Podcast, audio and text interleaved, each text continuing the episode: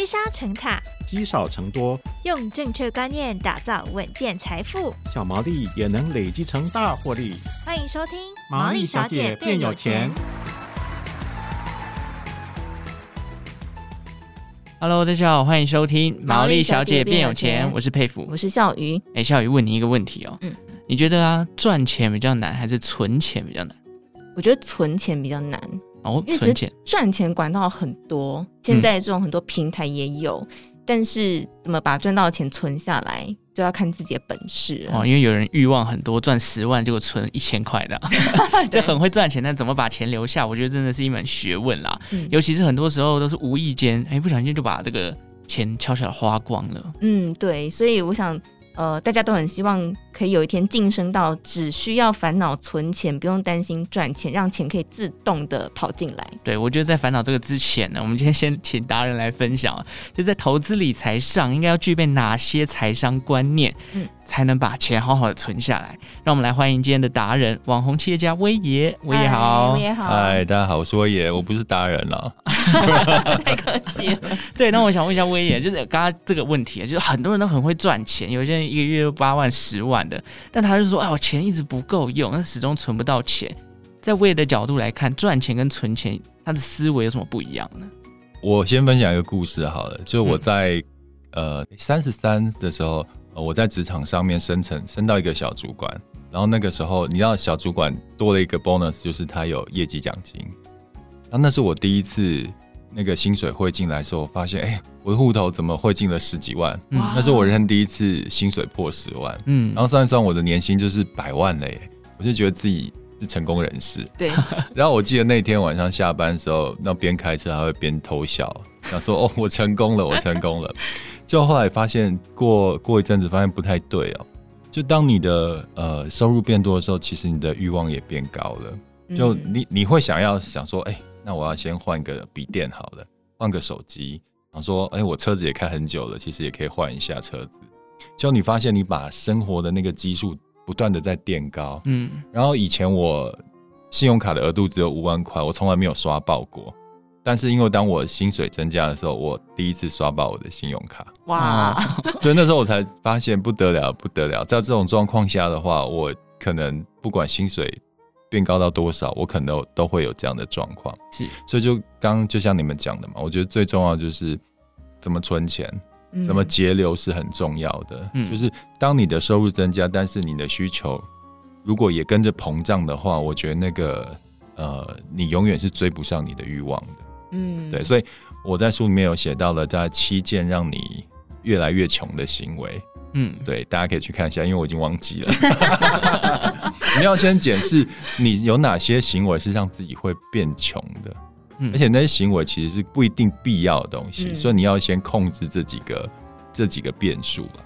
对，所以那时候刷爆额度是一个警醒之中。对，对你你会突然觉醒到说，我以前薪水。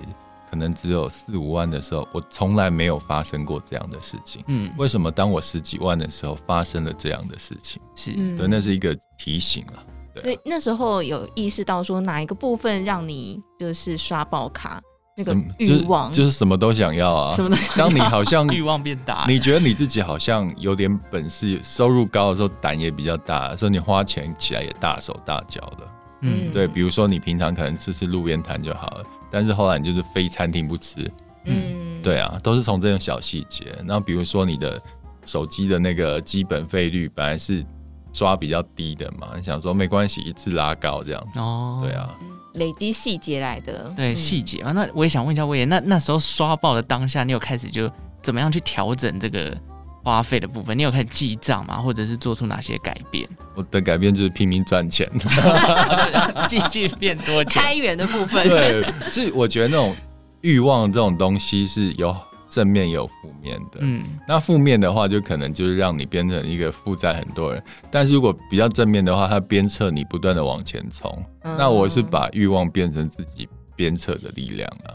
哦，但是还是要呼吁大家节流。对，不见得每个人适用哦。对啊，因为我好像不是开源，我如果像威爷这个状况，其实之前也有遇过，就是突然临到年终啊，嗯，那个月钱就会变很多。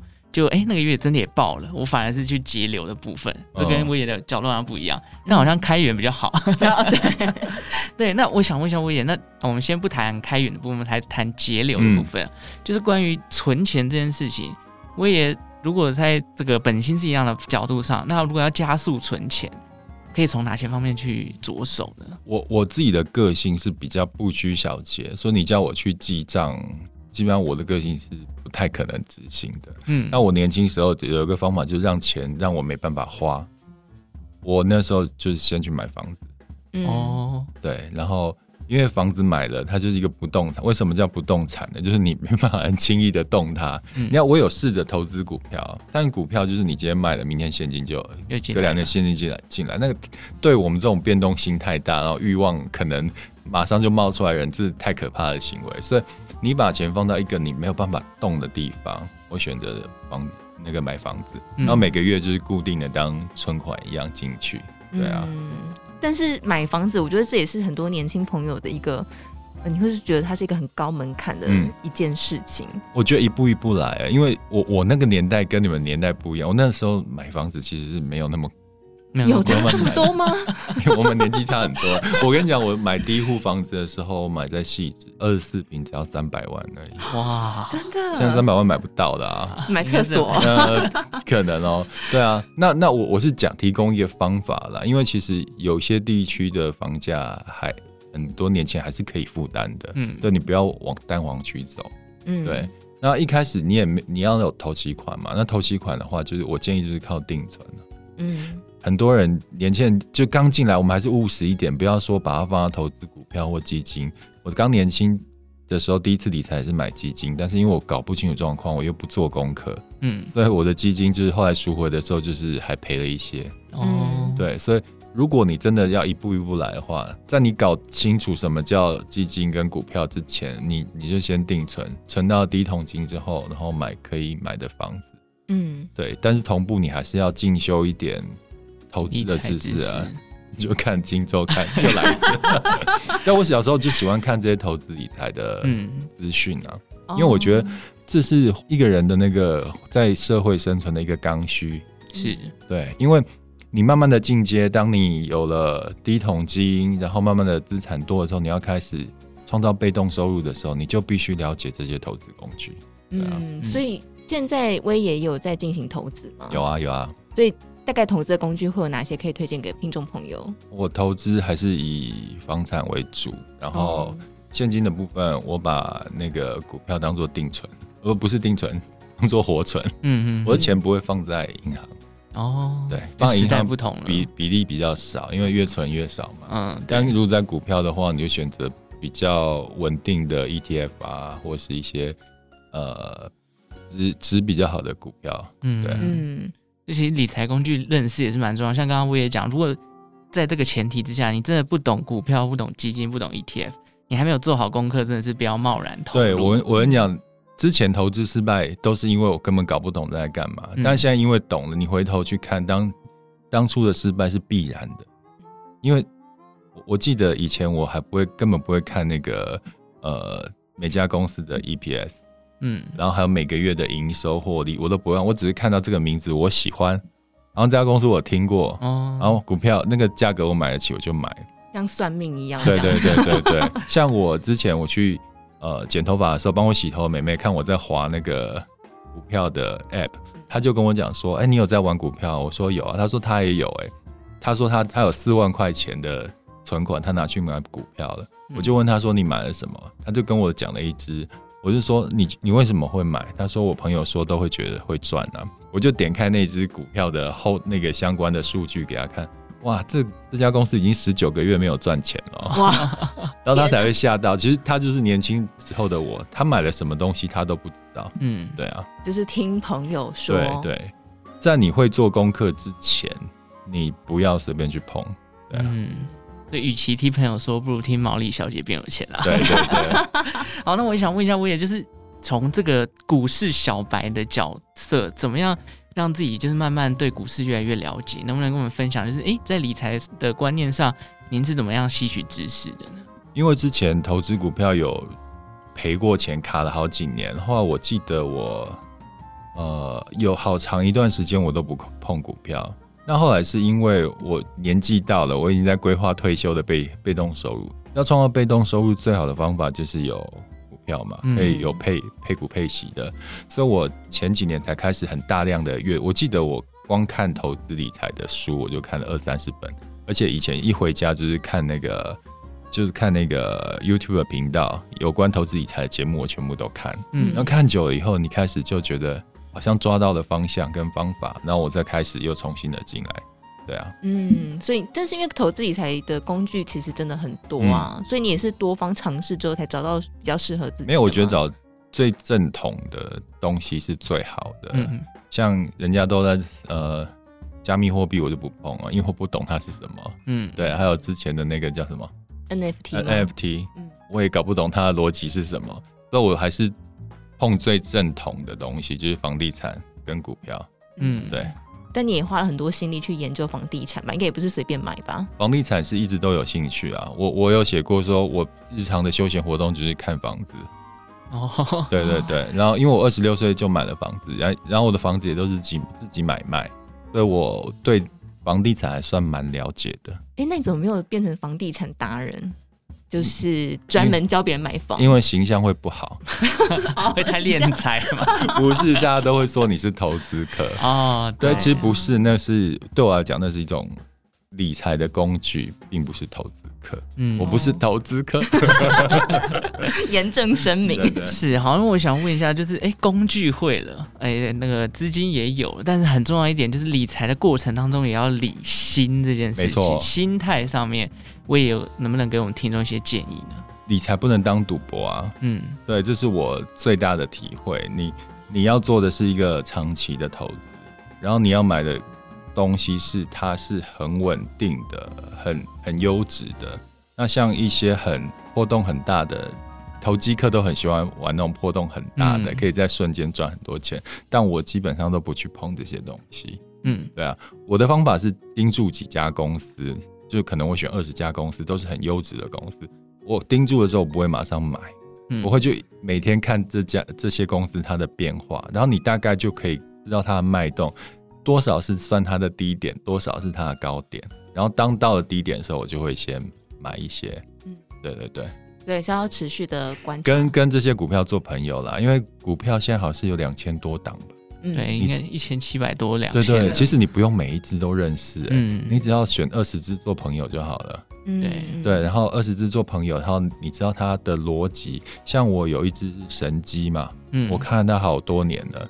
因为我当初会选它的原因是，我在看很多节目或老师分享的时候都有推荐这一只，我就是看这，然后把不错的就加入我的追踪清单里面，嗯，然后就发现它的配股配息是蛮不错的。而且它每年就是在宣布配息之前的前两个月就开始涨哦，所以你知道它脉动之后，我这几年都这样操作，都赚钱啊。嗯，对啊，对啊，对啊，就是抓到他的股性的表现。你不要是听谁讲，然后你就跑去去看另外一就那一只股票，你根本就不认识它。嗯，对，还是要研究就对。對，我开始规划退休啊，因为我自己有我自己向往的生活，嗯，我想要那个呃退休之后可以到日本去常住。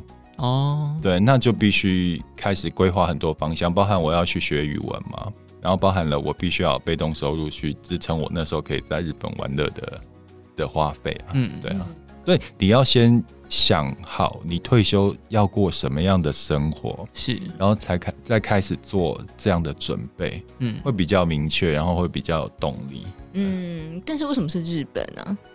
我喜欢日本人的冷漠。我跟我不是讲过，我对我我对服务没有热忱嘛？对，那我也不喜欢被打扰。然后我觉得他那个氛围是很好的，就是表面上的礼貌，但是大家互不打扰的感觉是很好的。嗯，好像金城武哦。啊谢谢你哦，感 谢感谢。那如果以买房的角度，因为毕竟哎，现在我也是投资房地产，你会建议要以房养老的？这种这种思维吗？我觉得现在以房养老倒是没有这样想哎，因为我还有跟上一点点尾巴，但你们基本上已经完全没有错过那个房地产黄金年代，就是像我我爸妈那个年代的辈分，只要你在台北台北市随便买一个房子，你此生不愁吃穿。嗯，哦，我记得我有一个朋友，他他爸妈在信义区买了房子，就是在世贸旁边，当时都还是很荒芜的田地，还没有开发。哦，买了之后，你看现在变成什么样？他爸妈基本上都不用工作。应该小孩也不用工作了吧？我看起来他也是那个没有打算很努力工作。对，那个年代已经没有了。我们现在不可能有这样的状况。我现在觉得买房反而是保值啊。嗯，对啊，因为就现在那个通膨那么严重，通膨严重的话，就资产相对会比较保值。对，对我我不求他赚什么钱，但是我只求我的钱一百万放那边，几年后他还是有一百万的实质购买能力。嗯，对啊。所以如果说现在。呃，要回头给年轻时候的自己一个忠告或是建议，你会哦，我有好多哦，真的，就是拜托你那个开火锅店的钱，你不要花，你拿去买房子。我跟你讲，我那时候开火锅店的钱，如果去买房子的话，现在应该也不用工作了吧？哇，所以说我才那个时候才跟你建议说，如果你有一笔钱，呃，你去投资创业的话，你有可能到时候是。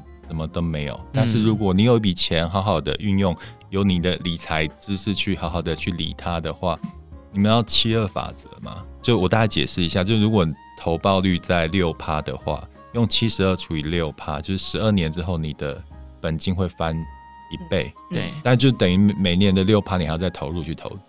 嗯，对啊，十二年，那这样子，我那时候如果投入开火店两百万的话，十二年之后。它已经变四百万了，对，在十二年之后就变八百万了，嗯，等你会投资理财的话，那个钱是很稳很稳的，哦，所以真的是创业还是 还要开还要开饮料店吗？不用了嘛，对不对？不开了，不开了，对啊，把钱省下来，对啊，OK，好，我们今天其实从很多角度啊，从这个哎理财啊、理心啊、不同的投资工具啊，甚至是为了自己回头来给我们这些啊已经走过这一段路，然后给我们这些年轻。年轻族的一些想法跟建议哦，希望大家就是有吸收到哦。譬如说这个财商观念啊，还是真的要收听这个节目。我觉得只要有听毛利小姐变有钱人，可能你已经比同辈的年龄层已经赢一半了啦。因为你有对于理财有想法，而且你愿意去吸收相关的知识，在未来你就会比别人更进一步去了解这个部分哦。好，今天非常谢谢威爷的分享，谢谢威爷，谢谢。好，那我们今天毛利小姐变有钱的节目就到这边告一个段落啦。如果喜欢我们节目的话呢，记得给我们五星的评分。那如果对于理财或者任何关于这个财商的问题啊，有兴趣的话，也欢迎在 Apple Podcast 留言告诉我们。那我们就下次再见喽，拜拜。拜拜。